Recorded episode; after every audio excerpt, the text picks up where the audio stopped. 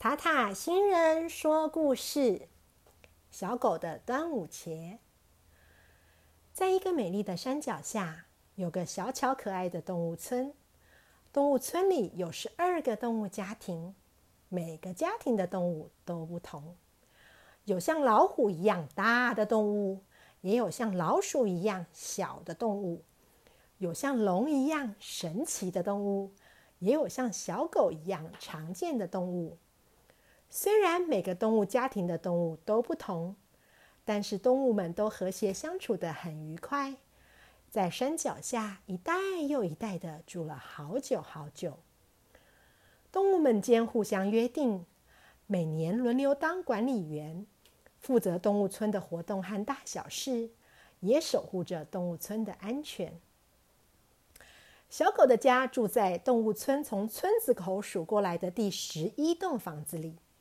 小狗有好多的兄弟姐妹，好热闹。加上小狗，总共有十一只。小狗排行老八。小狗的爸爸妈妈在山脚下，小鸡的家旁边，用木头盖了一间好大的冬暖夏凉的房子，让全家的狗狗们可以尽情的跑来跑去。冬天的时候，全部窝在一起取暖；夏天的时候，就把所有的窗户打开，各自找块空的地方躺下来吹风乘凉。小狗虽然有点怕热，可是其实也还蛮喜欢夏天的。为什么呢？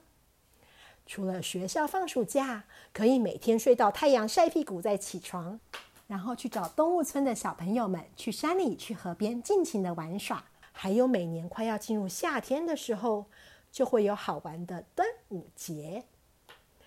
动物村会举办划龙舟比赛，是给动物村的大人们和大哥哥大姐姐们参加的。虽然小狗还没有到参加比赛的年纪，可是每年看着大家用力的划龙舟，还有岸边的加油声，就觉得好有趣呀。除了划龙舟，动物村的学校也会带着大家做起香包。每个年级做的香包都不一样。动物大哥哥、大姐姐们的香包有一些好漂亮、好精致。小狗他们班上的香包有的圆，有的扁，形状千奇百怪。可是每个香包都很香哦。然后端午节的重头戏，当然就是粽子了。小狗超级喜欢吃粽子的，而且啊，它是帮妈妈包粽子的小帮手哦。小狗的妈妈在端午节前差不多一两个星期，就会开始像蚂蚁搬豆一样的，每天都会买一些包粽子的材料回家。今天呢是粽叶，明天是咸蛋黄，后天是小粟米。就这样一天一天，厨房的大台子还有冰箱里，慢慢的就会被好多的材料放得满满。小狗的妈妈就会把大家召集起来，围着大餐桌坐好。等到小狗的妈妈和哥哥姐姐在厨房里把馅料炒好，和煮的香喷喷的粟米一起端上桌，接下来就是小狗最期待的端午节包粽子了。小狗和兄弟姐妹每一只狗狗都会被分配一个工作，一只狗狗拿着粽叶卷成三角锥的形状，另一只狗狗就会接过去，在里面填上粟米，另外一只狗狗又接手放上卤好的五花肉。然后啊，常常会在小狗的妈妈不注意的时候，五花肉就会迅速的被吃掉一块。另外呢，就会接过去放好好闻的香菇，另外一只就会放上咸蛋黄和虾米。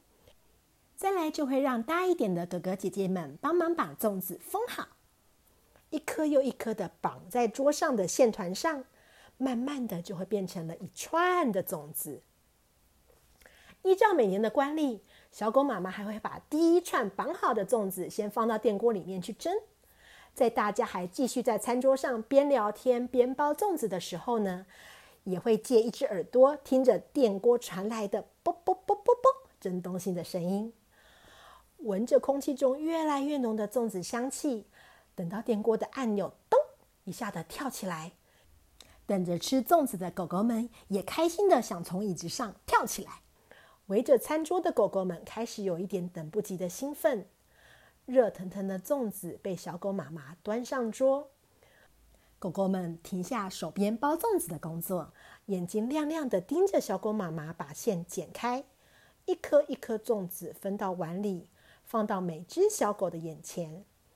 今年的第一颗热腾腾、香喷喷、刚出炉的粽子，是认真帮忙包粽子的小狗们最期待的美味哦。用粽子来迎接夏天吧！开动喽！小朋友，塔塔新人说故事，小狗的端午节的故事说完了，希望小朋友们都喜欢。小朋友们如果喜欢听塔塔新人说故事的故事，请和爸爸妈妈一起订阅塔塔新人说故事频道，这样以后要是有新的故事，小朋友们就会听得到哦。小朋友们如果喜欢听动物村系列的故事，可以回去听其他集数的动物村，这样就可以知道动物村的其他家庭发生了什么事哟。小朋友们，那我们下次再见喽！小朋友，拜拜。